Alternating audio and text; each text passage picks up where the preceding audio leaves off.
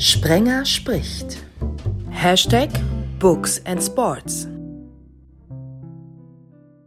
Bonjour à tous. Heureux de vous compter parmi nous à Spranger spricht Books Hashtag Sports. Hallo Sophie Bonnet, wie klang das? ähm, ja, man hat's verstanden. ja, ich möchte jetzt auch nicht Französisch sprechen müssen, weil meins ist zwar so, dass ich mich super unterhalten kann äh, in Frankreich, aber es klingt doch sehr deutsch. Aber Sophie kennt sich bestens aus. Mit ihrem Pierre Durand-Roman steht sie auch aktuell wieder oben in der Bestsellerliste. Sein Name klingt nicht französisch. Der lebt allerdings seit 30 Jahren fast in Paris. Genauso lange darf er sich schon Egon Erwin Kisch Preisträger nennen und er schlägt uns wahrscheinlich alle in Sachen äh, Französisch. Ich hab's übersetzt, um so reinzukommen. Bonjour, Andreas Altmann. Also Oder ich kann, kann ich einfach sagen, den, Tag Andreas Altmann? Gut, ich kann euch beruhigen, den Goncourt-Preis bekomme ich nicht für mein Französisch. Also ich mache wie die, ich mach's wie die Sophie, ich schlag mich durch und die Franzosen habe ich einigermaßen akzeptiert. Ja. Aber ihr habt das schon verstanden, was ich sagen wollte, oder? Hallo zusammen, ich freue mich sehr, dass ihr bei Sprenger spricht Hashtag Books and Sports dabei seid. Derjenige, der für den Sport steht, der arbeitet bei einem Verein, gegen den, es gibt ja wirklich für alle Statistiken, äh, der gegen französische Clubs in elf Spielen sieben Siege eingefahren hat, bei nur zwei Niederlagen, im Moment aber so weit weg ist ähm, von dieser internationalen Klasse. Thomas Spiegel, hallo. Genau, erstmal Hallo Sophie, ähm, immer die Dame zuerst.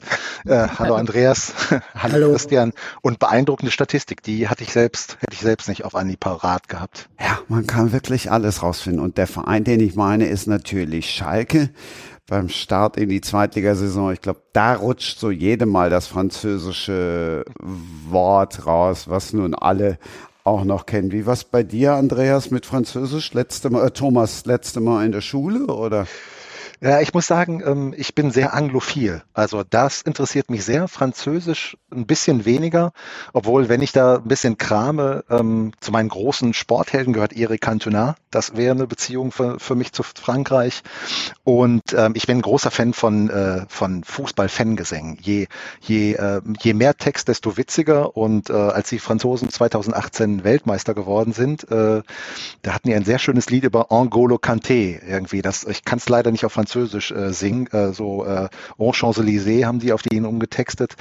Und ich war da so äh, hinterher, dass ich mir es von einem französischen Spieler, der damals bei uns gespielt hat, von äh, Benjamin Stambouli, hab vorsingen lassen. Und er hat es mir dann übersetzt und erzählt, was sie da auf äh, Canté gesungen haben. Das sind so meine Beziehungen zu Frankreich.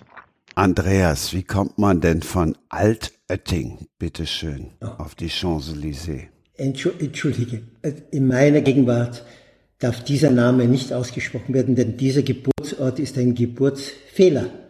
Und deswegen muss er verheimlicht werden. Ja, aus Rache, aus Rache, aus einem bigotten Pfaffentorf mit Missbrauch und Misshandlungen wollte ich das Gegenteil. Na Gott, ich bin ja Umwege, ich bin ja in Japan gelebt, in Amerika, in Mexiko und so weiter. Aber am Schluss bin ich in, in Paris gelandet, weil ich es weltmännisch haben wollte oder weltfraulich, wie immer ihr wollt, ja? international, alle Farben und so. Und Altötting ist ein, ist, ein, ist ein dunkles Loch, ist ein Loch in der Natur, eine Beleidigung der Menschheit, was auch immer. Also das Gegenteil, um mich davon zu heilen. Deshalb habe ich dieses Buch, weil er sich im Buch annähernd genauso ausdrückt, über das wir später sprechen werden, auch verschlungen, weil das geht also nicht jetzt in die Richtung dieses bayerischen Dorfs, was ich jetzt nie wieder erwähnen werde. Dankeschön. Aber vom Duktus her geht es in die Richtung, wir bleiben international. Sophie, in New York auf die Welt gekommen. Oh, herrlich. Wahnsinn. Total. Wahnsinn. Ich finde, das hört sich ganz toll an. So richtig viel hatte ich davon nicht. Ähm, ich bin als kleines Kind wieder zurückgekommen. Aber es macht sich natürlich toll und äh, irgendwie. Aua fühle ich mich auch so weltmännisch dann, wenn ich, wenn das so angekündigt wird, dass ich in New York geboren bin. Aber ich bin natürlich ganz klassisch hier aufgewachsen in Deutschland. Ja, und dann machen wir es mal, mal ganz unweltmännisch in Travemünde. In Travemünde, genau. Travemünde ist wirklich sehr unweltmännisch, aber es hat äh, den Vorteil, dass es ähm, ja ein auch packen kann mit dem Meer. Also ich bin ja nicht nur jemand, der sehr, sehr gerne in Frankreich ist, sondern ich habe auch gern das Meer, die Küste. Ich mag den Wind, ich mag die Wellen und von daher war das gar nicht das Schlechteste. Aber wie wird man denn in New York geboren? So zufällig auf Reisen oder? Ähm, nein, meine Eltern haben sich dort kennengelernt. Die haben beide mehr als 13 Jahre gewohnt. Das war so die Zeit, ähm, wo man in New York äh, ja alles erreichen konnte, wenn man auch ähm, ordentlich dran arbeitet und an seine Fähigkeiten glaubt. Und meine Mutter war eine sehr schüchterne junge Dame und wir haben Verwandtschaft in äh, New York. Die sind früher ausgewandert und äh, die Tante hat gesagt, eine von diesen schüchternen Mädchen aus Hamburg äh, darf mit nach New York und meine Mutter war die Auserwählte sozusagen sozusagen. Und sie hat sich dort so wohl gefühlt und es, aus einem Jahr sind dann 13 Jahre geworden und deswegen bin ich dort geboren. Hat sie dann den Mann dort kennengelernt oder wie? Deinen genau. Mein, mein Vater, der war äh, Tischlermeister, also nee, Tischlerlehrling damals noch, der hat seinen Meister gemacht und ist dann rübergegangen, hat dort gearbeitet für eine Firma, die für jüdische Firmen, äh, jüdische Familien so Intarsienarbeiten gemacht hat. Also diese, diese Schränke, die ganz besonders ausgestaltet waren. Da war mein Vater richtig gut drin. Und äh, diese Firma, die hat nicht auf ihn verzichten können und hat ihn dort gehalten. Und ja, da haben sich meine Eltern kennengelernt. Andreas, ich dachte, du fragst jetzt noch weiter nach, weil neben, du hast ja auch noch den Weltentdeckerpreis, den Globetrotter Reisebuchpreis. Also wenn einer übers Reisen erzählen kann, Klammer auf, äh, nicht nur übers Reisen, auch über viele Frauen, Klammer zu. Hey. Äh, Habe ich zumindest in dem Buch gelesen. Dann erzähl mal eine deiner wunderbaren Stories aus New York. Aus New York? Ja, ja, ich möchte eine Geschichte erzählen, die mich nie verlassen. Sie war völlig harmlos. Ich habe Flores kennengelernt. Das war die Frau, die mir ihr Apartment untervermietet hat. Und ich war damals an der New York University und dann, äh, Flores war eine hübsche junge Frau, intelligent.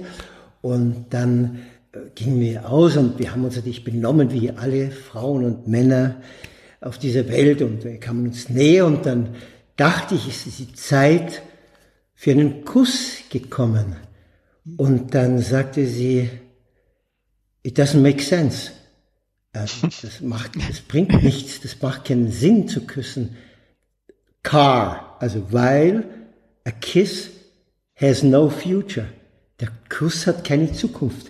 Also, sie wollte, dass daraus die Zukunft entsteht, dass wir dann für ewig, aber kein Kuss auf der Welt ist ewig, erst nur für diesen Augenblick gedacht und so. Und deshalb ist es mit Flores nichts geworden. Aber ich finde die Geschichte, die sie mir erzählt, viel aufregender, als wenn es dann ein Kuss geworden wäre. Also selber freut man sich ja immer, wenn man was erlebt und wenn es dann vielleicht frustriert ist auf der einen Seite, auf der anderen Seite ist es schön, weil das gibt was zum Aufschreiben. Das ist eine lustige kleine Geschichte. Flores, this kiss makes no sense because he has no future. Großartig. Herrlich.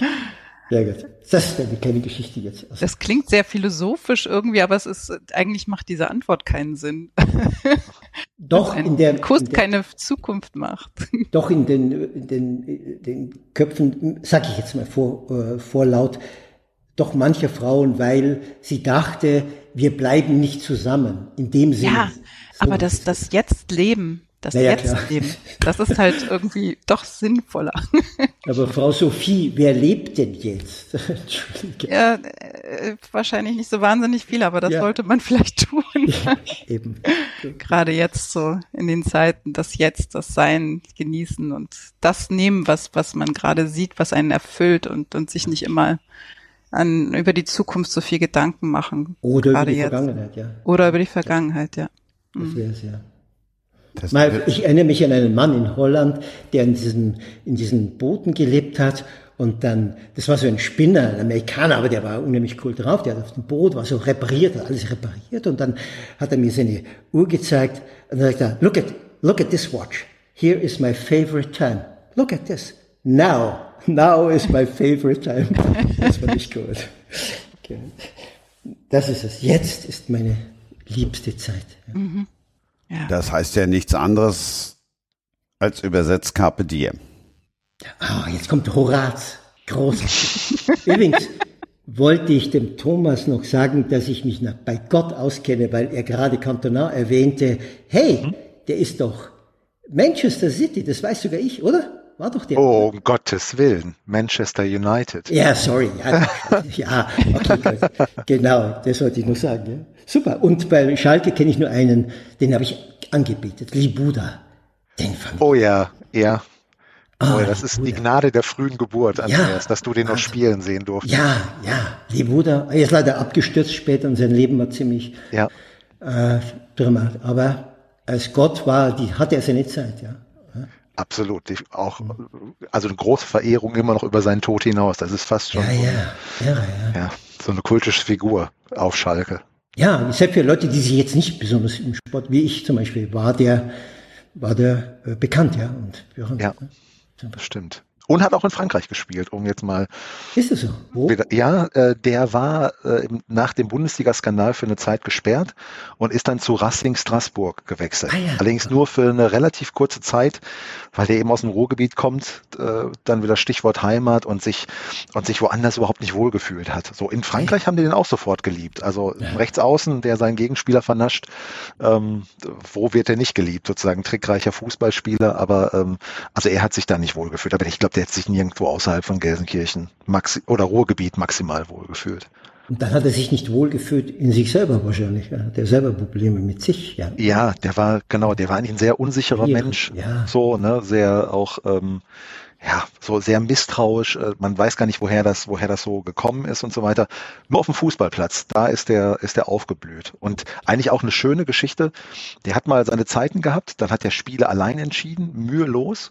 Und dann hat er auch mal Spiele gehabt, da lief's nicht. Und äh, Leute, die, die ihn damals Fußball spielen gesehen haben, die haben das wunderschön beschrieben. Die haben gesagt, die Leute im Stadion wussten nach zehn Minuten, heute ist sein Tag oder heute ist nicht sein Tag. Mhm. Aber wenn nicht sein Tag war, dann war es nicht so wie heute, dass sie ihn ausgepfiffen haben oder jetzt bringt er seine Leistung nicht. Die Leute haben es akzeptiert, weil die wussten, das ist der Stan. Dann haben die nicht geschimpft, sondern haben gesagt, okay, kommen wir beim nächsten Mal wieder. Dann wird wieder sein Tag sein. So halt. Ne? Und weil die halt sehr häufig waren, hat sich das sehr gut eingespielt. So. Hat jemand ihn gefragt, warum das so war? Warum er abgekackt hat an einem Tag? Ähm, nee, eigentlich nicht. Also so damals Fußballinterviews, die waren noch nicht so tiefschürfend wie heute, wo sich mhm. auch mehr Intellektuelle damit beschäftigen. Das meine ich jetzt durchaus positiv, sondern da ging es wirklich mehr so um, um handfestere Dinge. Also das mhm. wurde, das wurde weniger eigentlich thematisiert so. Super. Hm? Sophie, beim Fußball bist du ganz raus oder? Da bin ich relativ still, wie er merkt. Ich möchte mich jetzt nicht blamieren. Also ich finde, das ist ein super spannender Sport, aber ich ähm, muss auch gestehen, dass es äh, eher so für Weltmeisterschaften und Europameisterschaften reicht, während äh, der Rest der Familie eigentlich auch bei der Bundesliga permanent dabei ist. Also mein Mann und mein Sohn, die, die hängen da vom Fernseher, die fiebern mit, die finden das ganz großartig, aber es ist ja nicht so ganz meine Welt.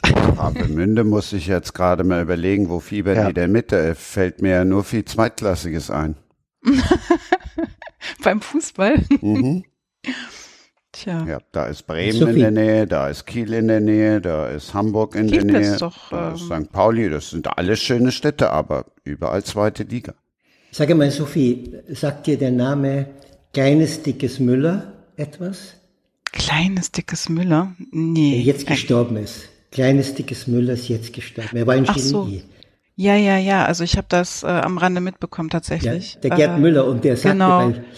weil, weil, weil äh, Thomas gerade sagte, die Interviews und so, die mm. sind ja heute eher profunder und er, es wurde, also ich habe das gesehen in Nachrichten, ein Interview mit ihm und dann wurde gefragt, was die Essenz wäre für einen mm. Stürmer und Kleines Dickes Müller hat einen wunderbaren Satz gesagt. Du musst wissen, wo das Tor steht. Genau. ja. ja. Das ist richtig, das ist genial. Ja. Sonst brauchst du nichts wissen. Da genau. Und, und Jetzt dann manchmal Intuition da rein. Ja, genau. Ja. Und, und, ich wusste es, sagt er. Großartig. Ja.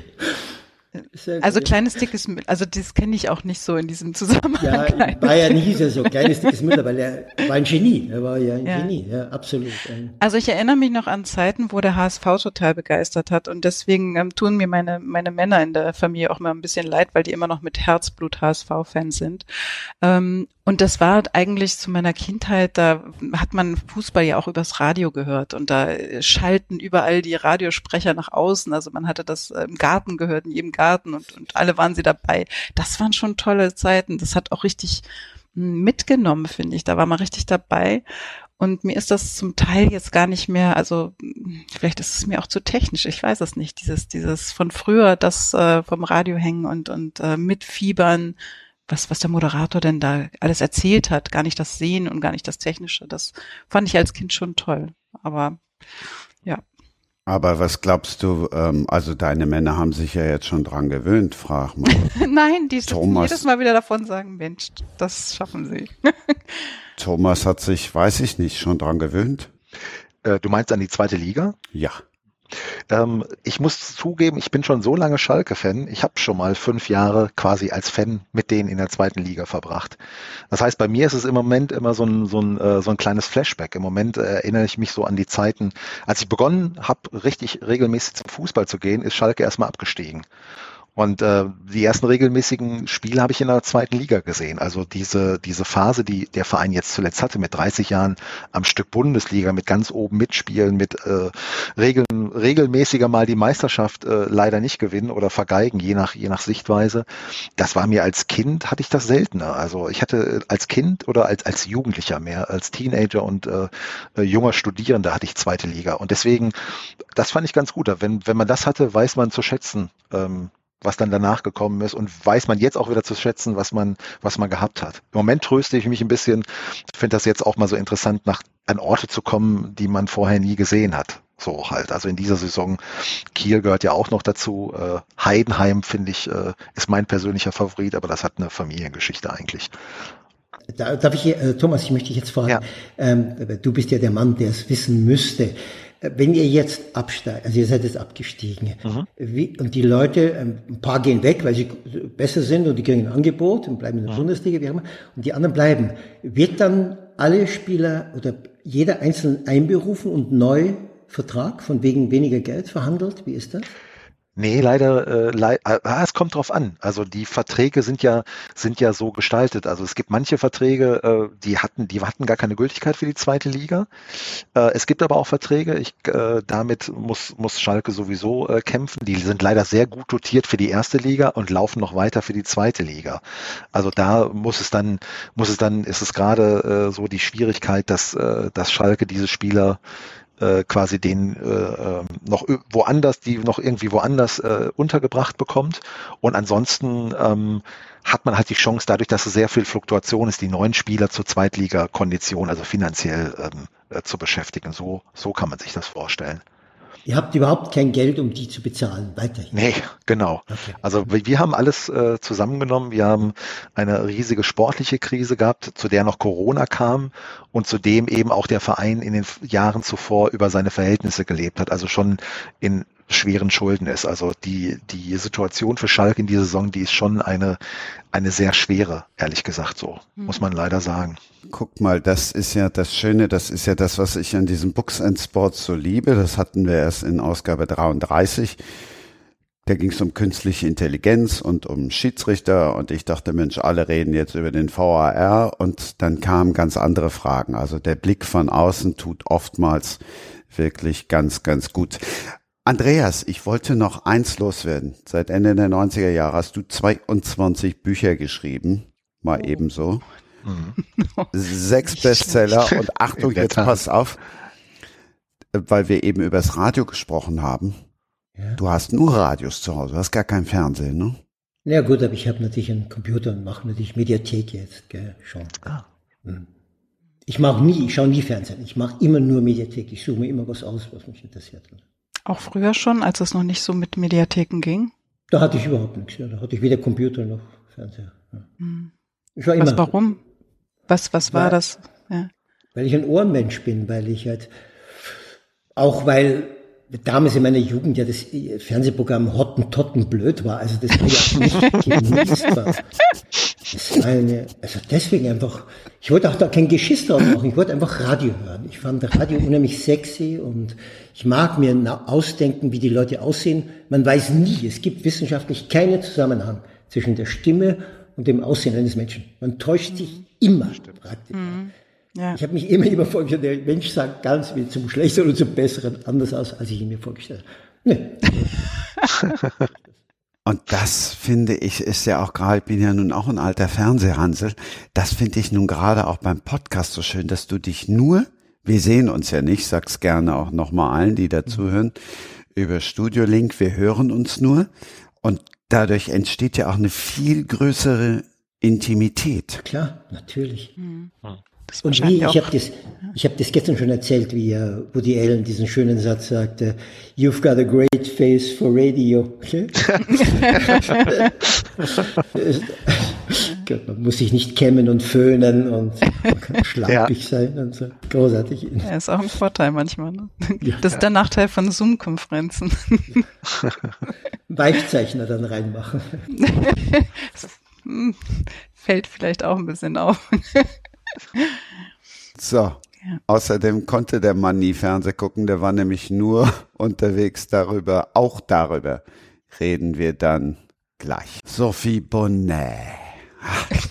Ah, ich habe noch was von äh, Herrn Altmann gelernt. Andreas, was heißt nochmal Bonnet? Mütze. Mhm. Ja. Warum Mütze, Sophie?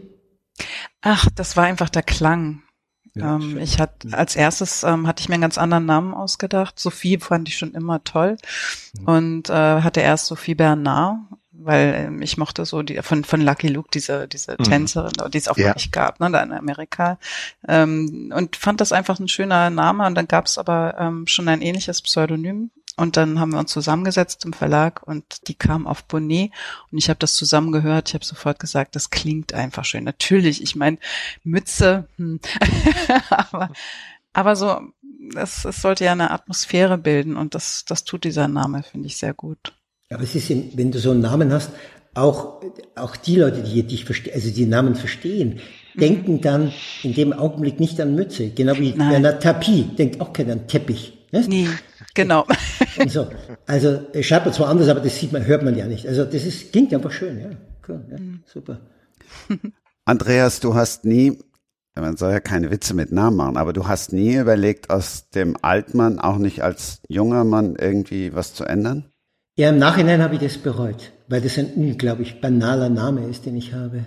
Ich würde gern Leonardo DiCaprio heißen, aber der, der ist schon vergeben.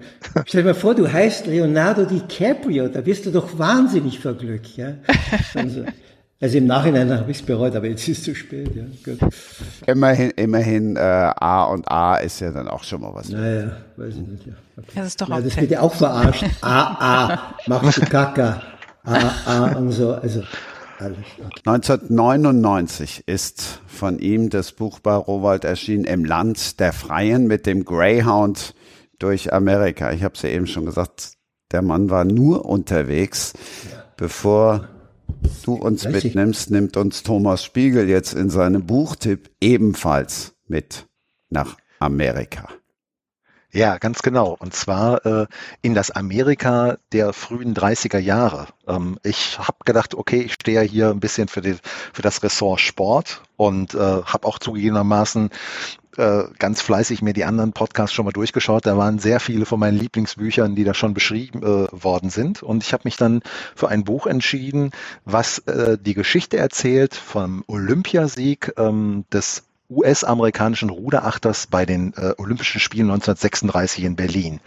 Äh, die Geschichte kennt natürlich jeder. Die Nazis äh, dürfen die Olympischen Spiele ausrichten mit all, mit all ihrer Grausamkeit, ähm, äh, dass sie dann der Welt vorgaukeln, sie wären doch Menschenfreunde und so weiter.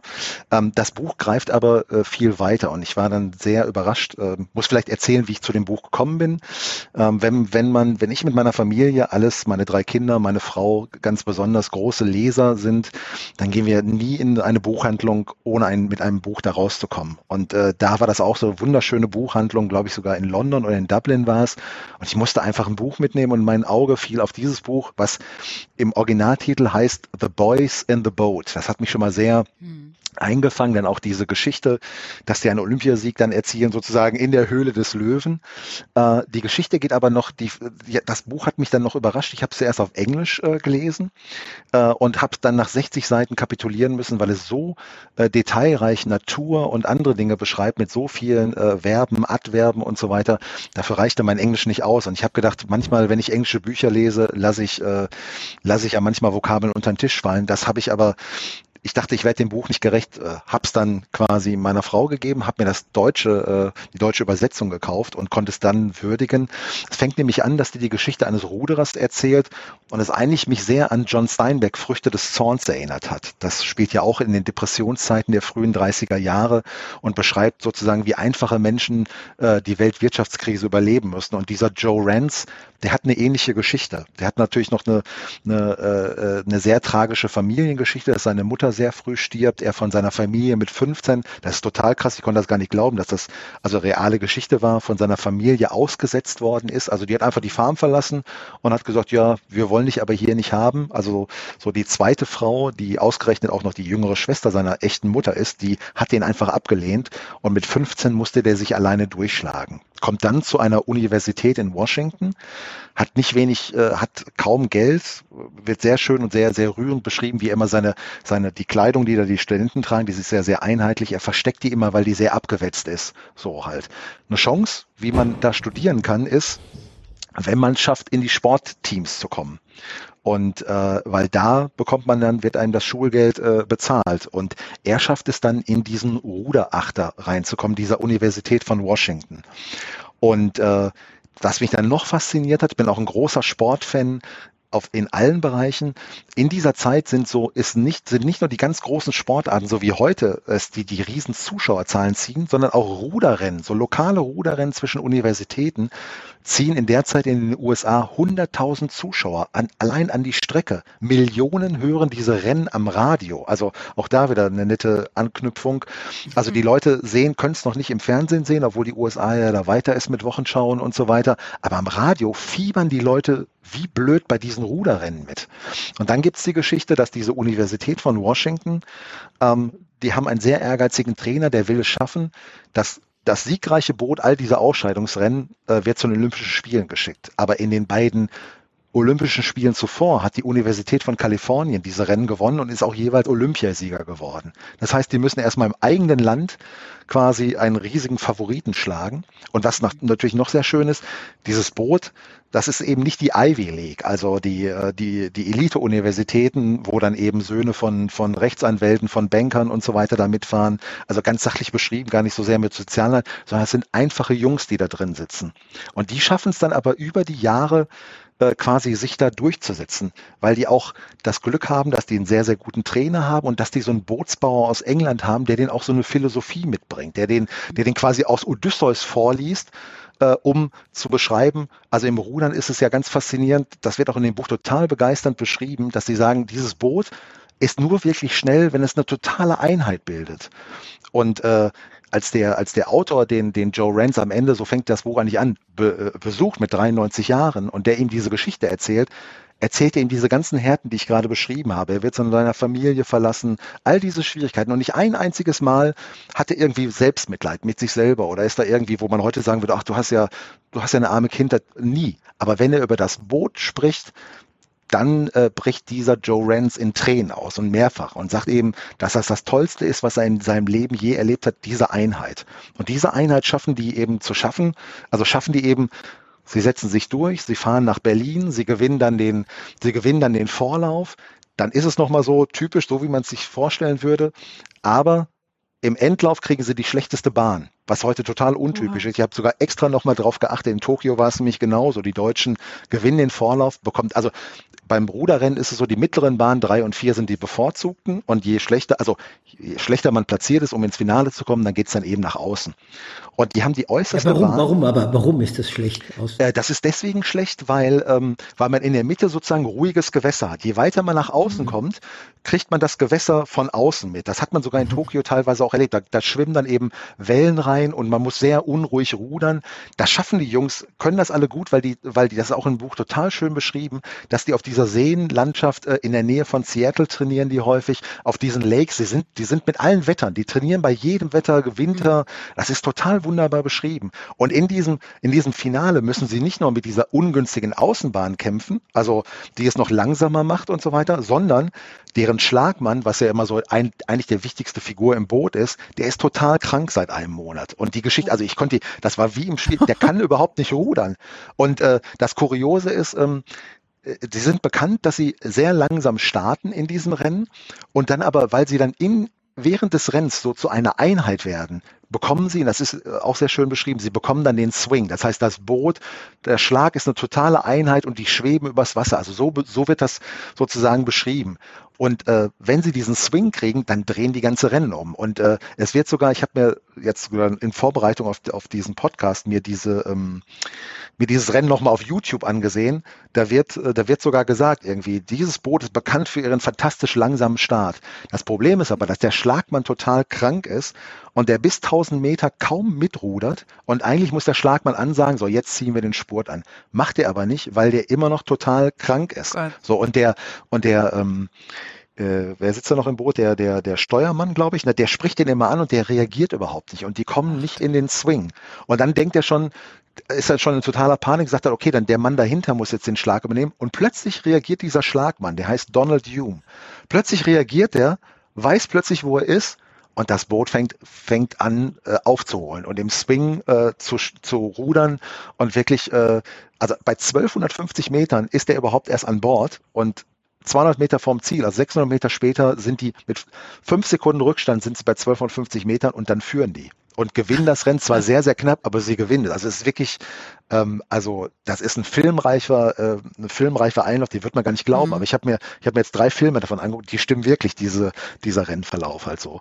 Und dieses zusammen, ja, mhm. und dieses zusammengefasst, gleichzeitig mit der Beschreibung der New England-Staaten äh, äh, dieser, dieser ganzen Kultur, das hat es für mich zu einem sehr stimmigen Buch gemacht. Also ich finde, es ist jetzt nicht Weltliteratur, also so, so wie es geschrieben ist, aber sehr schön recherchiert, sehr schön als Bild zusammengefasst so und äh, bringt einem vor allen Dingen das, das Rudern total näher. Also mhm. das hat mich, ich bin jetzt nicht so ein großer Ruder-Fan, also der aller gibt Sportarten, die mich mehr interessieren, aber das habe ich, äh, seitdem ich das Buch gelesen habe, immer im Kopf, so diese Einheit, die so ein Achter ausmacht. Klingt toll. Sehr, sehr schön. Ja, also es ist einfach. Geschrieben, ein Journalist, ein englischer. Genau, das war ein, auch lustiger, weil der hat den Namen Daniel James Brown. Und ich dachte mir, da gibt doch ne, Dan Brown, Brown ne, Sakrileg und so. Ist das der gleiche. Aber es ist, äh, es ist ein, äh, ein ganz normaler Journalist, der, oder, der verschiedene Bücher auch geschrieben hat und der zu diesem Buch eigentlich kommt. Der kommt zu diesem Ruderer und denkt eigentlich nur, ja, über den kann ich vielleicht einen Zeitungsartikel schreiben mhm. an diesem einen Nachmittag. Und der erzählt ihm so viel, dass er am Ende sagt, dass der Ende, am Ende der Dan Brown zu dem Bruderer sagt, ich muss darüber ein Buch schreiben. Und dann sagt der, dann sagt der Joe Rance, also dieser Ruder, nee, Sie schreiben kein, also ich möchte eine Biografie über mich, äh, über Sie schreiben. Dann sagt er, nein, ich will nicht, dass über eine Biografie über mich geschrieben wird, das will ich nicht. Aber Sie können ein Buch über das Boot schreiben. Und mhm. das ist dann, daraus ist dann dieses Buch geworden. Schön, schöne Geschichte.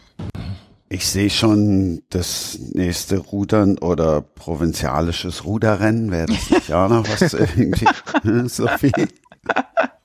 Ja, ein bisschen ist es ja heute noch bei Oxford und Cambridge irgendwie, oder? Stimmt, ja. Mhm. War ja auch Hunderttausende da an dieser Strecke. Genau. Gehen, ja, ja mhm. genau. Das ist das große Rennen da, ja. Aber sowas mag ich, solche Geschichten. Dass, dass man über sich hinauswächst und dass, dass irgendwie so eine Einheit dazu führt, dass äh, man da gut rauskommt. Also es ja, klingt wirklich toll. Ja. So wenn die letzten Reserven mobilisiert werden und dieser Vibe, also diese, diese Stimmung, die dann auftritt und einen nach vorne bringt, das ist herrlich, mag ich sowas. was, ist denn, was ist denn daraus geworden aus den Achtern nachher? Ich habe tatsächlich auch nachgeschaut. Ich habe sogar nachgeschaut, ähm, ähm, also nochmal in Vorbereitung, da fragte nämlich jemand dann, was denn aus dem deutschen Achter geworden ist. Ob die denn die, der deutsche mhm. Achter ist nämlich Dritter geworden in diesem Rennen und wie viele Leute wohl den Krieg überlebt haben. Und ich war Oha. ganz überrascht von diesem Achter, bis auf einen Ruderer aus dem US-amerikanischen Achter, der ist, der hatte, glaube ich, Krebs und ist so mit, mit 50 leider schon verstorben. Alle sieben anderen, die sind alle uralt geworden. Mhm. Also es war unglaublich. Dieser Joe Rance ist 94 geworden und die anderen alle deutlich über 80. Also als ob die das, also er ist auch keiner im Krieg gestorben. Die, die meisten von denen sind ja nachher dann äh, äh in den Krieg, also in, äh, auch zur Armee gegangen und so weiter. Ne? Mhm. Ich fand das total verblüffend. Mhm. Also hätte ich nicht mhm. geglaubt, dass da, mhm. da folgte ja noch ein Zweiter Weltkrieg danach. Ich ja, finde, also euch als AutorInnen muss das Herz ja noch mehr aufgehen, wenn einer so begeistert von einem Buch spricht, Sophie. Mhm. Ja, total. Ich finde das schön, wie ich schon gesagt habe. Also wenn jemand das auch noch so vermitteln kann, ne? Also ja. vielleicht äh, solltest du öfter Buchtipps äh, verraten. Jetzt ja. sag ihm nicht, er soll einen eigenen Buchpodcast aufmachen, da bin ich beleidigt. Hm. es gibt ja diesen, diesen amerikanischen Schriftsteller, der, der dann, glaube ich, mit knapp 60 Jahren AIDS gestorben ist, Brodke, der Stefan Georg Troll hat einmal einen Film über ihn gemacht, einen Bericht, und der sagte, wenn ein Buch dich nicht umwirft und dich verwundet, und dann ist es sinnlos, es zu lesen. Also es muss dich ja, bereichern, es muss dich in Tiefen hineinziehen. Ja, klar. Du musst etwas über dich auch lernen. Du lernst das über die Welt, über die Leute und über dich selber. Weil ja. du ja an Gefühle rankommst und dich fragst, wie wäre ich gewesen? Wie hätte ich mich benommen und so weiter. Ja? Ja. Selbst im Mainstream muss es schon so sein. Also wenn es jetzt nicht so, sage ich mal, Hochliteratur ist, dann muss es auch im Mainstream, im sogenannten, äh, muss ein Buch dazu äh, fähig sein, jemanden äh, mitzunehmen und etwas zu vermitteln, was ihm wieder neue Perspektiven gibt und nochmal einen neuen Blick von außen. Na, Sophie, so. da sind wir doch dann direkt mittendrin in der Provence mm. bei deinem. Ja, ich habe Kommissar ist er ja nicht. Dorfpolizist ist er auch nicht. Mhm. ja, doch, er ist Dorfpolizist. Naja. aber es war mir jetzt irgendwie Dorfpolizist, klingt gleich direkt. Ja, der arme Nabas ist ja frei mhm. gewählt. Der mhm. wollte ja dem Ganzen den Rücken kehren. Von daher ist er ja gerne Dorfpolizist geworden, weil er mit dem ganzen anderen nichts mehr zu tun haben wollte. Erzähl ja. uns ein bisschen, weil aktuell ist welcher Band zu haben? Aktuell ist es äh, Provenzalischer Sturm. Und ähm, ich greife halt in diesen ganzen Büchern auch immer ein Thema auf, was äh, in der Region, die ich mir raussuche, gerade ähm, präsent ist und die Leute beschäftigt. Und im aktuellen Moment ist es so, dass es auch um die ähm, Weinregion Châteauneuf du Pape geht und um den Klimawandel, der Weinbauern dazu zwingt, eventuell neue Sorten zu suchen, weil die jetzigen zu süß sind und zu schwer. Also die überschreiten ja teilweise die 16 Prozent, weil der Zuckeranteil so hoch ist.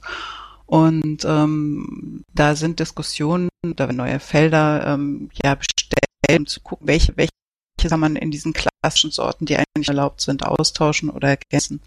Das gibt es in Bordeaux bereits. Und äh, ein anderes Thema, was in diesem Buch auch wichtig ist, ähm, in allem jetzt ist total präsent, ist schon seit Jahren, aber niemand guckt wirklich hin.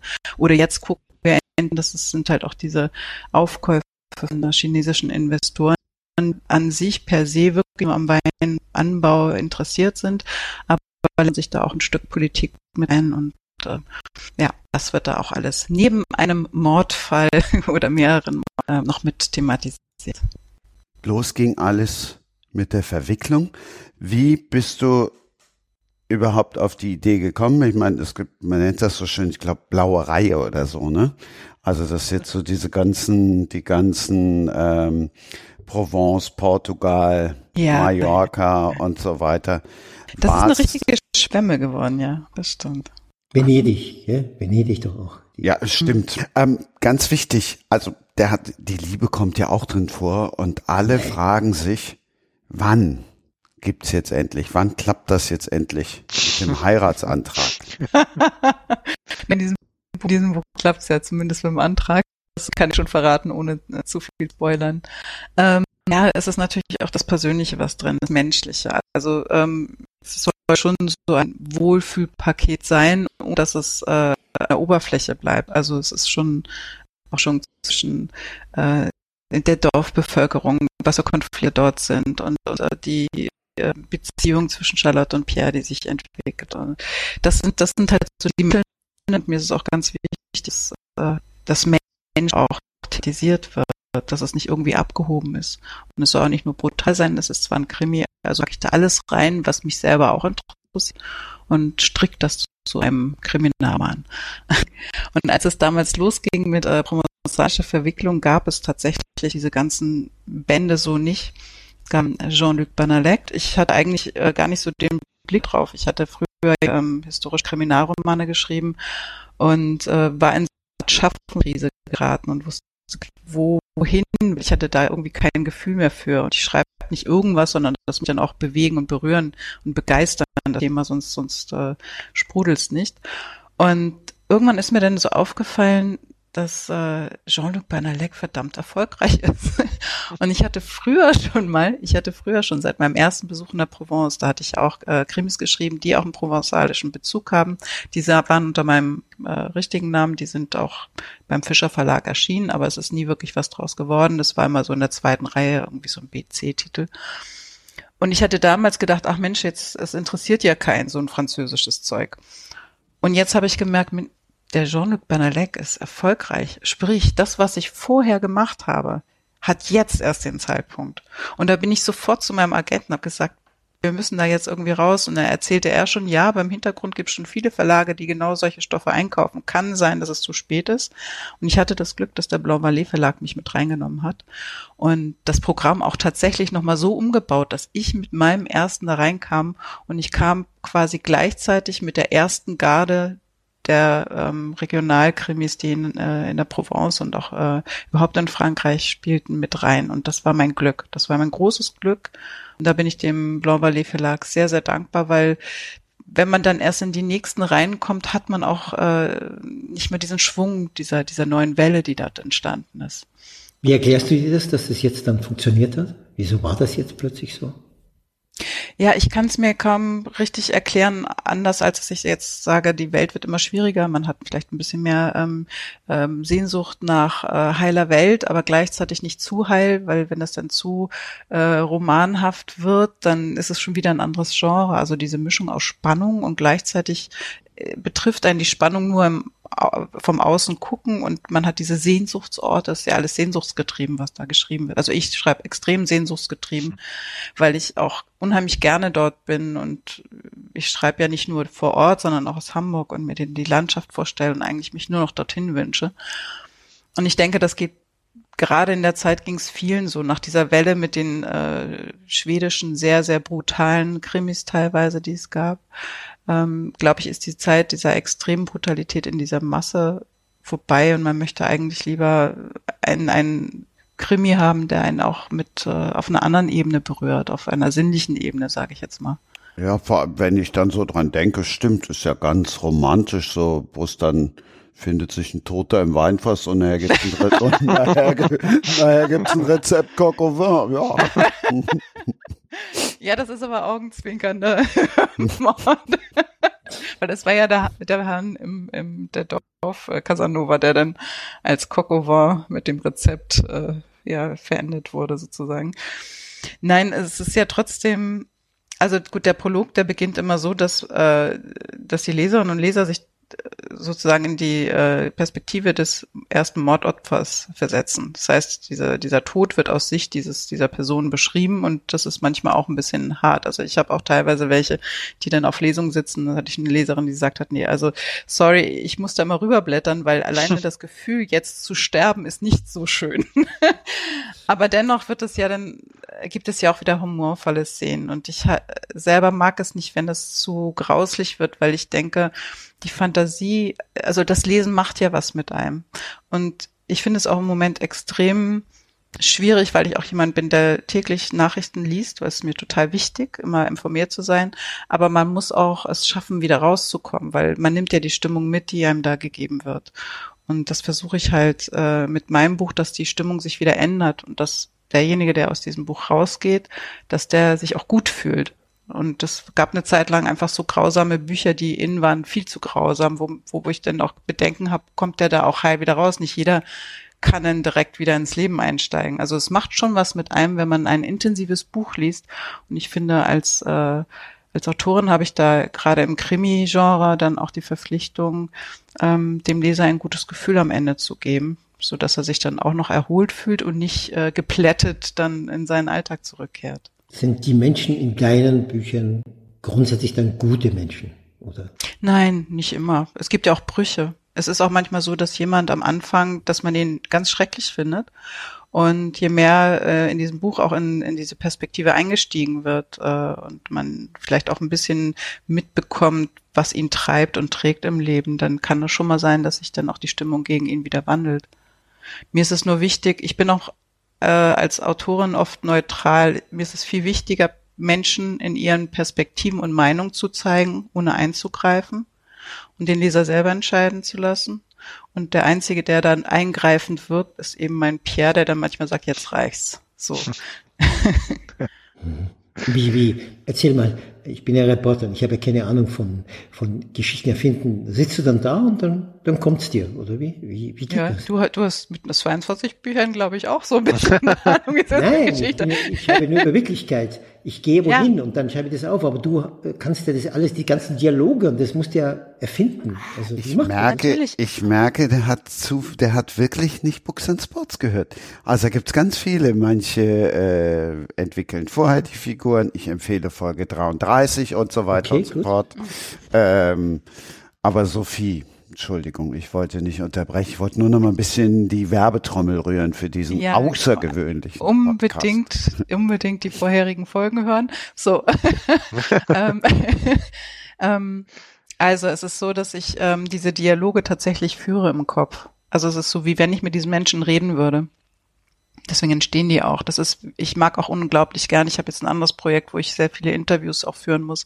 Ich mag das total gern, mit Menschen zu reden und herauszufinden, warum sie was machen, wie sie ticken, was ist der Hintergrund. Und äh, Dialoge entstehen ja in, du gehst ja mit der Figur rein in eine Situation und, und äh, meistens ist ja mein Pierre und ich bin Pierre so nah, weil ich, es ist eigentlich ein Teil von mir, der da redet, der da reingeht, er ist manchmal wütender als ich und der traut sich mehr, als ich mich trauen würde. Ich bin da manchmal viel zu harmoniesüchtig. Und ähm, der geht dann da rein und unterhält sich oder die, die haben Konflikte und in diese Konflikte gehe ich rein und dann führe ich den Dialog, als ob da ein richtiger Mensch vor mir steht. Und letztendlich schreibt ja auch die Wirklichkeit auf die Geschichten. Also wie ich gesagt habe, schon sind das ja oft Themen, die ich lese, die mich angehen. Oder ich fahre in Regionen in der Provence, ich recherchiere und plötzlich stoße ich auf ein Thema, was mich wahnsinnig fesselt und dann gehe ich in die Recherche und immer mehr rein. Und dann ist es natürlich Teil einer fiktiven Geschichte, aber es ist ja nicht alles im Kopf erdacht. Da ist ja auch ein, ein gewisser ähm, Background hinter, den ich mir eben auch gerade, wie, wie ein Journalist das tun würde, erarbeite. Das war jetzt die Gebrauchsanweisung für Andreas Altmann. Die Gebrauchsanweisung für Heimat. Die kommt. Gebrauchsanweisung für Heimat. Nein, ich habe keinen Artikel vergessen. Thomas, du hast dich sicher schlau gemacht. Oder was hast du das erste Mal drunter verstanden? Ich hatte so ein bisschen ähm, also dieses Thema Heimat ist ja, ist ja immer ein ganz großes sozusagen. Wie sehr verbindet man sich, man, man will, also sozusagen, es gibt ja viele Leute, die wollen sich ja von ihren Wurzeln distanzieren, weil sie raus wollen in die weite Welt und merken dann, ne, Heimat steckt mehr in einem drin, äh, äh, als man glaubt. Oder aber umgekehrt, man fühlt sich, ne, ich komme ja aus dem Ruhrgebiet, wo niemand hin will, aber auch niemand weg will, weil man sich hier äh, eben so wohl fühlt. Und äh, da dachte ich mir, wenn da jemand sagt, er, er kennt eine Gebrauchsanweisung, wie man mit dem Thema umgeht, das hat mich schon, fand ich schon sehr interessant als Buchtitel. Sophie, du? Ähm, ich habe mich natürlich, als ich äh, wusste, wer hier noch mit dem Podcast äh, sitzt, habe ich mich ein bisschen schlau gemacht und fand diese Art, wie Heimat beschrieben wurde, unglaublich spannend. Also es ist, es ähm, ist eine schöne Definition von Heimat, die ich dort ähm, gelesen habe. Also von daher war für mich sofort äh, nicht das Bild Heimat jetzt Berge oder See oder Kühe, sondern Heimat war dann sofort die Welt. Das fand ich ein sehr schönes Bild. Das, was der Thomas gesagt hat, ist natürlich klar, das könnte auch Leser abhalten, weil sie jetzt denken, jetzt kommt so ein Heimatfuzzi und erzählt, und im Gegenteil, ja zum letzten Mal blau und blutig geschlagen von meinem alten aus dem Ort gelaufen und nie wieder zurückgekommen mit, als Minderjähriger. Das heißt, ich bin der Anti-Heimatmensch eigentlich und musste mir eine neue Heimat suchen und so. Und deshalb, was Sophie sagt, gefällt mir sehr. Weil ja auch Sprache, unsere Sprache ist ja Heimat. Frauen für mich als heterosexuellen Mann sind, ist eine Heimat. Musik ist Heimat. Äh, Orte sind Heimat. Äh, der Körper, unser Körper ist die innigste Heimat, die wir haben. Und so. Also, äh, dass die Leute das mitbekommen, äh, dass da was noch anders gemeint ist als das Normale, was man unter Heimat versteht, das ist sicher ein bisschen schwierig. Ne? Das siehst du aber ja relativ schnell auf dem Cover. Ja, wie nennt sich das Genre überhaupt? Gibt es ein Genre? Würdest du naja, Gebrauchsanweisung für Heimat? Ja. Ja, aber also Sachbücher habe ich zuletzt in der, genau. in, der, in der Schule gelesen. Ja, oder? Das ist kein Roman, das ist Non-Fiction, sagen die Engländer. Non es ist nicht erfunden, es ist nicht kein Roman, es ist keine Novelle. Es ist, also, aber du hast recht, es gibt sicher viele unter, unter dann sind wir aber beim Gendern. Es gibt jetzt 862 verschiedene Geschlechter. Ich kann unmöglich jeden jetzt ansprechen hier. Also, also es ist schwierig zu finden. Aber man kennt die Reihe. Das ist ja die erfolgreichste Reihe, sagt der Pieper Verlag, des deutschen Buchhandels seit dem Zweiten Weltkrieg. Und das ist ja nicht meine erste Gebrauchsanweisung, es ist die Gebrauchsanweisung für die Welt, bescheidenerweise. Dann gab es eine Gebrauchsanweisung fürs Leben und dann jetzt die Heimat. Also die Leute ja, die, also die sich ein bisschen auskennen in Verlagen oder die, die hier kennen, wissen ja um, vielleicht, dass sie ahnen, um was es gehen könnte. Ich lese nun wirklich normalerweise alles andere.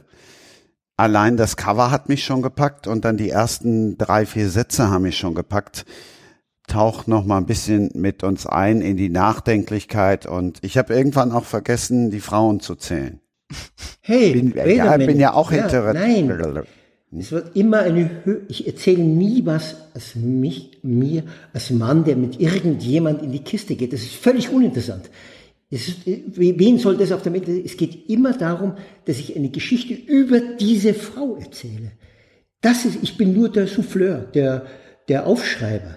Und das ist der Sinn, was diese Frau vielleicht auch im Nebenband in mir ausgelöst hat. Aber die Intimität ist völlig belanglos. Es geht um die Story über diese Frau. Das ist entscheidend. Ja, allein bei, bei der letzten, die dann auftaucht, kann es ja auch ja. dann auch gar nicht mehr um die Intimität ja, gehen. Überhaupt nicht. Ist ja über 85, ja, ist ja eine sehr alte Dame. Ja, das Kapitel heißt Menschen, richtig. Und wie ich mit ihr, im Französischen kann man ja dieses schöne Wort Rendezvous, ist ja im Deutschen nur sinnlich gemeint. Aber im Französischen hast du auch ein Rendezvous mit deinem Zahnarzt, gell? Also, Und das, das klingt völlig normal in Frankreich. Im Gegenteil, es gibt kein anderes Wort dafür, ja? Und so. Und deswegen habe ich mit dieser Frau eine ganz innige, eine ganz tiefe Freundin. Ich erzähle, erzähle ganz kurz, wie es dazu kam. Ähm, ich hatte wieder mein schlechtes Gewissen, weil ich mich dachte, ich beschäftige mich nur mit mir. Ich habe ja auch keine Familie und so weiter, mit meinem Ruhm und so weiter und so weiter.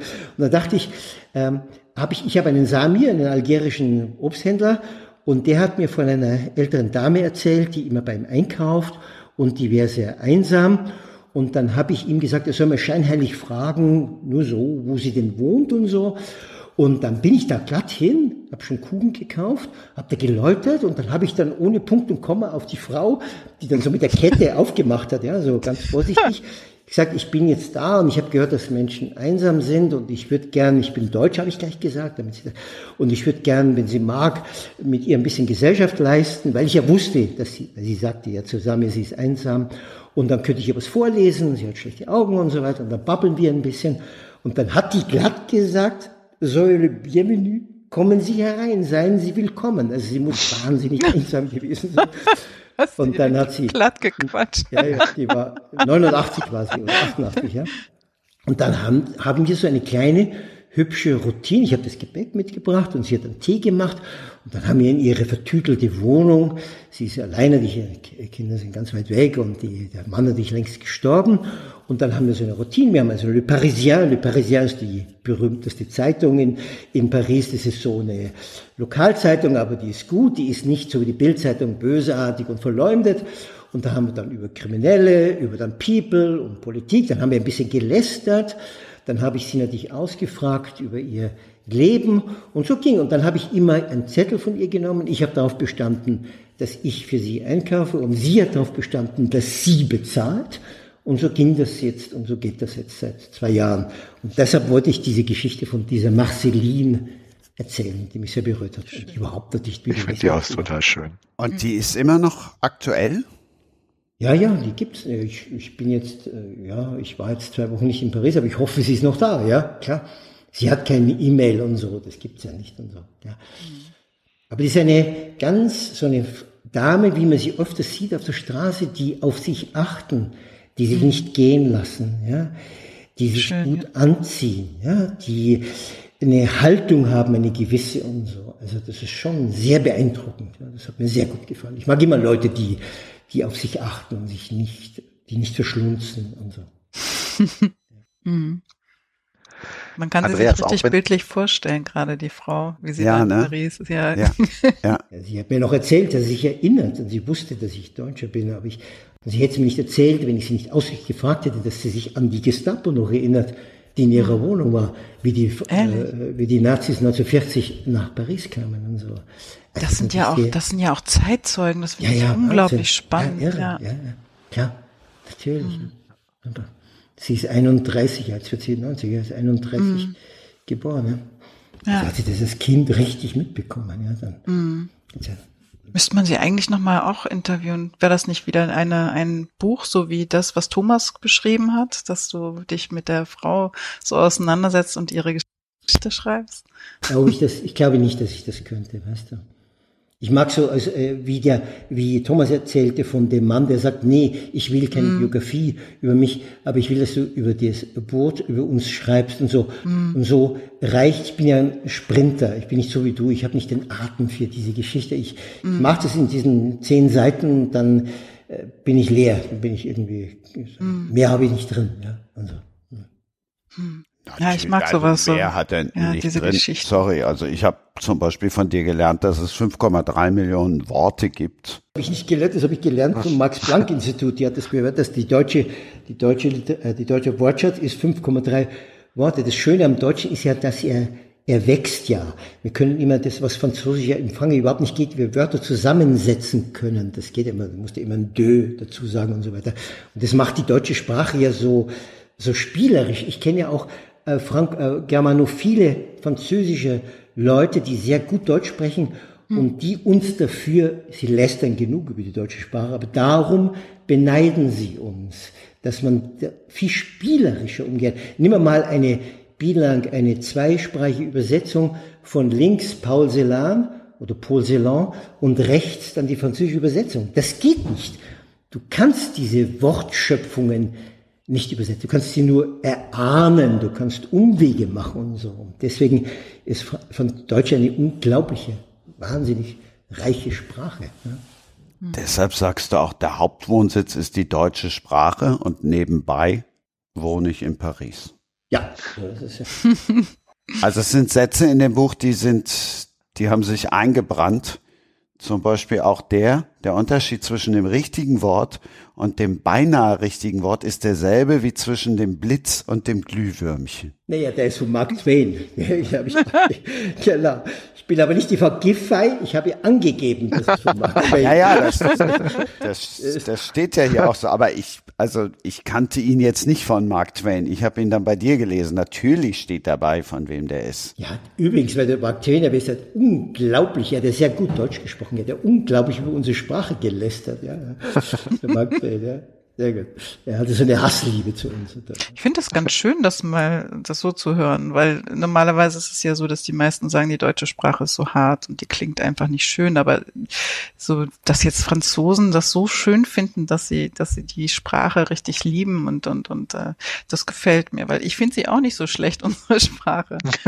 Also, sie ist zwar härter, härter und kantiger, aber trotzdem hat sie doch ihre, ihren Charme. Es gibt ja so, wenn man sich uns vorstellt, zwei Frauen stehen jetzt vor uns. Es müssen Frauen sein, nicht Männer. Und eine ist wahnsinnig schön auf den ersten Blick, ja. Das ist die französische Sprache, ja. Mhm. Selbst wenn ein Bauer, ein einfacher Mensch, dann klingt das schön, ja. Gut. Die, die, die Frau daneben ist die deutsche Sprache. Die ist jetzt nicht so wahnsinnig schön auf den ersten Blick. Aber jetzt gehst du mit dieser Frau aus und dann lernst du die Tiefe von dieser Frau kennen. Dann siehst du ihre Schönheit. Dann siehst du die mhm. gewaltigen Reichtum den sie in ihrem Busen trägt. Und so kommt mir die deutsche Sprache vor. Man muss also erst Gedichte, Liebesgedichte vom Brecht lesen können, um mhm. zu sehen, wie schön die Sprache ist. Erst das, mhm. stimmt. Beim normalen Deutsch ist es nicht so besonders. Ja. Das ist richtig. Mhm. Man muss dann schon ein bisschen reingehen. Ist das auch so, dass was es bei dir ausmacht, also sprich, ich komme jetzt noch mit einem Zitat um die Ecke, so tut ein Schreiber gut daran, Frühmacht und Ohnmacht von Sprache als ziemlich klein und ziemlich groß zu begreifen? Ja, es gibt ja die Ohnmacht, die Sprache gegen die Übermacht des Lebens. Gell? Was können wir schon als Schreiber bewirken? Weißt du? Ja, dann sind die Gene da, die dagegen sind, das Leben, das ganz andere Forderungen hat. Ja, ich glaube, jeder, Du musst, ich, habe, ich zitiere auch den Talmud, der ja sagt, die Welt in, in der linken Tasche, in der linken Tasche hast du das Gefühl, es hat ein, soll drin ein Häuflein Sand sein und das soll zeigen, dass die Welt für dich erschaffen wurde. Und in der rechten Tasche soll das Bewusstsein sein, dass du zu Staub und Asche wirst. Also so hin und her gerissen gegen, zwischen Größenwahn und Einsicht. Das ist ganz gut für einen Schreiber. Er muss sich ja auch mal mit trauen und Dinge raushauen, die vielleicht provozieren. Ist egal. Aber so hin und her. Anders geht's nicht, denke ich. Also für mich nicht. Wie wird ich habe ja jetzt Hoffnung, aber wie wird aus einem Reporter ein Philosoph? Nein, du Nein, ich, ich klaue ja nur Gedanken. Ich habe ein, ein Dossier in meinem Computer und da stehen nur Phrases drin. Die klopfe ich dann raus, die hole ich mir raus aus der Zeitung irgendwo und dann bringe ich die unter und dann sagen die Leute, das ist ja Wahnsinn, wie gebildet du bist. Das ist eine schöne Art, sowas zu machen. Das finde ich gut. Nur Handwerk, das, gar nicht. Das, das Dossier der Bonmot. Ja, oder dann genau. ein eigenes für Wörter, für besonders schöne Wörter. Das mache ich allerdings auch, wenn ich irgendwie was, so, so ein Wort, was mich Wahnsinn. fasziniert oder irgendwie, das muss ich mir notieren. Ich habe das dann auch mhm. teilweise in meinen, meinen äh, Dateien drin. Mhm, mh. Also gerade Worte, die so, so ganz viel Bilder auslösen. So, das finde ich doch total schön. Ja, und Deutschland hat ja wahnsinnig viele gute Schreiberinnen und Schreiber, klar. Aber es ja. gibt unheimlich Begabte. Ja. Mhm. mhm. ja. Ich bin ganz fasziniert. Ich kann das aber nicht glauben, dass das alles irgendwo steht und dann aus dem Stehsatz dann kommt. So nach dem Motto, heute passt mal das, heute passt mal das. Also von Ursula Poznanski habe ich gelernt, wie sie ihren Namen findet. Kann man übrigens auch nachhören. Im Osterspecial war sie, glaube ich, nee, im ersten. Ähm, die findet ihren Namen, indem sie einfach Berufslisten googelt. Fand ich auch nicht mhm. schlecht. Ich nehme immer Telefonbücher. Hm. Aber wir kommen noch mal, Ja, ja, genau. Es gibt wir kommen noch mal zurück auf das, was du sagtest, ähm, Christian. Ähm, aus dem Stegreif. Es ist so, wenn du zum Beispiel äh, Hermann Hesse, also in meiner Jugend, wer war nicht Hermann Hesse, ja? Hermann Hesse war ja Gott, ja, also der war ja nicht einfach ein Schriftsteller.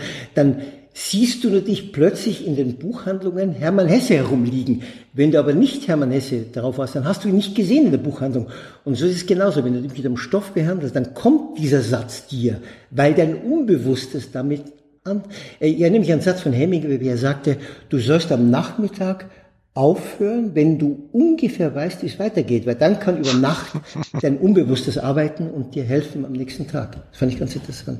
Mhm. Gut, das nur am Rande boah, da kann ich ja jetzt bei Hemingway, dann kann ich ja doch tatsächlich auch mal meinen Buchtipp noch unterbringen. Ich habe zuletzt nämlich gar keinen mehr, bin ich gar keinen mehr losgeworden, aber jetzt bei Hemingway passt es natürlich. Dann packe ich den dann doch mal schnell aus. Nelson de Mill, der Kuba-Deal, ähm, ich mache es auch kurz, der Plot in aller Kürze, ein ehemaliger Soldat verdient jetzt sein Geld damit, Touristen durch die Gegend zu schippern. Nicht durch irgendeine, sondern natürlich, jetzt wegen Hemingway kam ich drauf, äh, Key West, den Reiz kann man auch nachvollziehen. Der Mac verdient viel Geld damit. Ist dann auch so ein typischer, wie wir uns jetzt vorstellen, Vorzeiger-Amerikaner. Und dann kommt irgendwann eine Frau, bietet ihm viel Geld nach Kuba zu reisen, um dort einen Millionenschatz dann äh, auszuheben. Der fliegt mit der Frau nach Kuba, macht dann mit der das, was bei Andreas jetzt nicht länger und ausführlicher geschildert wird.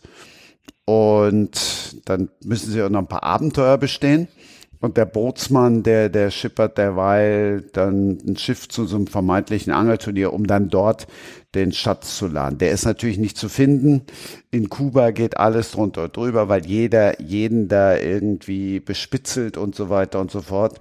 Das sind 513 Seiten. Ich weiß nicht, wer Nelson de Mille kennt, der weiß, da ist auch viel Boshaftigkeit dabei und ganz viel, das mag ich ja auch bei der Sprache, lakonisch und sarkastisch und eben manchmal doch auch mit, mit feiner Ironie und eben ganz, ganz vielen Hemingway-Gags, die sich durch das Buch ziehen. Es endet dann letztlich äh, in einem furiosen Finale. Zwischendrin hat so, so ein paar Schwächen. Aber ich habe jetzt gedacht, Kuba passt vor allen Dingen. Ich habe so viel von deinen Reisen gelesen. Kuba habe ich vermisst. Oder habe ich was falsch gelesen, Andreas? Nein, nein, es gibt, jetzt kommt ein neues Buch mit meinem, das kommt schon. Ich habe übrigens den, den, den Was kommt noch? Fischer, den Fischer. Genau. Ich habe den, hab den Fischer von Hemingway noch getroffen. Der, mit ihm, der das Vorbild war für der alte Mann und das Meer. Echt? Ja, Ist ja. Das wahr? Der ist uralt geworden, ja. Mhm. Ja, er hatte dort ja auch ein Haus dann. Er ist ja, Key West sagt er lieber, fress ich Scheiße, hat Hemingway gesagt, bevor ich weiter in Key West lebe. Hatte so seine hm. Amerika-Hasser-Periode und ist ja dann rüber und ist dann, wie die, wie Castro kam, 1. Äh, Januar 59 mit Che Guevara, die haben sich gut verstanden. Also der, der, wie auch sich dann Hemingway umgebracht hat, kam eine Sendung, ein Gran Amigo de Cuba, ha muerto, ist gestorben, ein großer Freund. Der, aber er wollte nicht, weil es dann einfach zu schwierig war damals und ist dann zurück nach Idaho und hat sich eh dann kurz darauf umgebracht und hat sich erschossen. Wow, jetzt sind wir dann letztlich sogar noch bei, bei Hemingway gelandet. Ja, du hast ihn doch aufs Ding gebracht. ja, ja weil du, weil du mich inspiriert hast. Normal ja, habe ich gedacht, okay. ich kann heute wieder kein Buch unterbringen. Aber das lag jetzt schon länger hier und da habe ich gedacht, das passt dann jetzt dann doch mal eben. Wann gibt's das Buch über Kuba? Es wird kein Buch über Kuba geben, es wird ein Buch mit einer Reportage über Kuba geben. Ja, eine sehr, ja, ja. Soweit zum Thema Glühwürmchen und Blitzeinschlag. Ja, ja, okay. Ich habe es verstanden. Übrigens, das, wäre, also das könnte die Sophie, sowas wie diese, diesen Roman, das Füttern mit mhm. Dialogen, wie, sie, wie der dann mit der, mit der Frau rummacht und diese Liebesgeschichte und dann diese Kiste finden mit Geld und so. Wahnsinnig. Ja, ja. Wie Goethe. Wolfi, Wolfi bekam das Frühstück in der Früh von Christiane serviert und Wolfi Goethe und hatte seinen Plot im Kopf. Der musste nicht reisen. Der hatte das einfach. Hm. Reportare, Reporter kommt ja von dem lateinischen Wort reportare, Portier, re, ich trage zurück, was ich gesehen, gehört und, und gefühlt habe. Mhm. Und andere Schriftstellerinnen, in dem Fall wie Sophie, der braut sich und brodelt es im Kopf oben zusammen. Mhm. Aber die Inspiration kommt auch oft ja, ja, vor Ort. So. Ja, natürlich, aber 80 Prozent ist von deinem Kopf. Ja? Das stimmt. Ja? Mhm. Irre. Das, äh, ja, weil das ist wahnsinnig, wirklich Schreiben ist ja die Welt neu erschaffen. Also ich finde, Schreiben ist ein großartiger Beruf. Mh, Wahnsinn. Aber das, was du machst, ist noch, das ist das, ist die Krone des Schreibens. Das würde ich nicht finden. sagen. Doch. Nein, das jeder das so, ja, aber jeder so, also ich finde jetzt auch, ich bin gerade ganz fasziniert, diese ganzen philosophischen äh, Ergüsse, die dann auch mitkommen und diese ganzen, äh, ja, dieses äh, Bildermalen, das ist auch Kunst, das ist wirklich toll und jeder hat hier so seinen eigenen, glaube ich, seinen, seinen Beruf gefunden, in dem er total aufgeht. Oder wie ist es bei dir, Thomas? Hast du auch so das Gefühl, dass du genau an dem richtigen Platz jetzt bist, so wo du sagst, da, das ist das, was ich was ich mich begeistert, was ich machen möchte? Ich würde es, würde es ehrlich gesagt so ein bisschen mehr ähm, auf das Bücherlesen bezeichnen. Ich höre euch total gerne zu und bin auch beeindruckt, ähm, äh, wie ihr das schafft, eben ne, so, so ähm, Reportagen oder Fiktionales zu schaffen, das, das hat mich immer fasziniert. Also ähm, ich hab, war an ein paar Büchern beteiligt, ähm, die halt eben um den Fußballverein, sich um den Fußballverein drehen, um dem sich mein ganzes Berufsleben gedreht hat ist aber schon nochmal etwas anderes, als selber Bücher lesen zu dürfen und so weiter. Und sich da, da reinzufinden, also so, ich bin zufrieden äh, mit meiner, mit meiner Rolle so als Leser. Ich fand immer sehr schön, also zu meinen absoluten Lieblingsautoren gehört äh, John Irving, ähm, über den bin ich gekommen, äh, über Gab und wie er die Welt sah, wo, wo es ja um so einen Schriftsteller geht und der auch so eine, und seine Frau, die das immer alles gelesen hat so und die dann irgendwann mal sagt, ja, ich bin, ich bin halt ein guter Leser sozusagen, ich muss gar nicht schreiben und äh, so in der Rolle würde ich mich jetzt eher da sehen und da bin ich wirklich sehr zufrieden. Also Sophie, Andreas, macht eure Arbeit gut weiter. Ich lese euch dann gerne. aber Sophie, für dich mein, ein Kritiker nannte mich mal, dass der Altmann es nur zum popeligen Reporter geschafft hat. ja, er wollte sagen, eben nicht zum Schriftsteller. Und er hat recht, natürlich, ja. Ich bin nur popeliger Reporter. Solche Sachen, solche Sätze sagen nur Menschen, die auf irgendetwas neidisch sind. Weil das ist, ja, das ist egal, aber. Äh, Nein, das macht man nicht. Ach so, ja, das ist wieder was anderes. Nee, nicht, nicht von, im Sinne von, das macht man nicht, weil es nicht moralisch oder anständig ist, sondern so etwas kommt nur jemanden heraus, der irgendwie eine Emotion damit trägt. Also von daher, wer weiß, vielleicht hast du ihn mehr begeistert, als du glaubst. Andreas, für den habe ich nur vier Worte. Egon Erwin Kisch-Preis. Mm. Mehr muss man, weil das der größte Reporter war, der für mich der Literatur je geschrieben hat. Und wenn man so einen Preis gewinnt, sozusagen, wenn, wenn wir ein Bild hätten, würde ich jetzt gerade quasi dieses Moment. Ich muss hier aber kurz ausbremsen. Äh, ich habe auch den zweiten Preis von, also diesen, gab es drei Preise, den ersten eben, dann den zweiten. Und ich habe auch die Reportagen von den beiden anderen. Das war eine Frau und ein Mann. Die beiden waren auch wahnsinnig gut. Und ich dachte, ich habe einfach Glück gehabt. Das ist auch Glück. Ja. Das ist einfach klar. Mann, das könnte genauso die anderen Leidenschaft und Können. Ja, genau. Immer, die hätten, die hätten es so. genauso verdient. Ja. Also das ist nur am Rande. Ja, dieser Mann ist bescheiden bis zum geht nicht mehr. Ich könnte noch stundenlang zuhören. Ich darf mich bei euch bedanken und würde mich freuen, wenn wir es irgendwann nochmal wiederholen. Vielleicht bleibt ihr ja auch in Kontakt. Also das hatten wir auch schon mal. Vielleicht schreibt Sophie jetzt hier, ne? Und äh, ihr Lieben, vielen lieben Dank. Ich sag noch ganz kurz. Ich danke auch. Nächstes Mal dabei Andreas Flüger, Sunil Mann und Achtung vom Sport Julia Simic. Großartig. So machen Sehr schönes Team. Dankeschön euch. Vielen Dank Danke euch allen. Das war Sprenger spricht. Hashtag Books and Sports.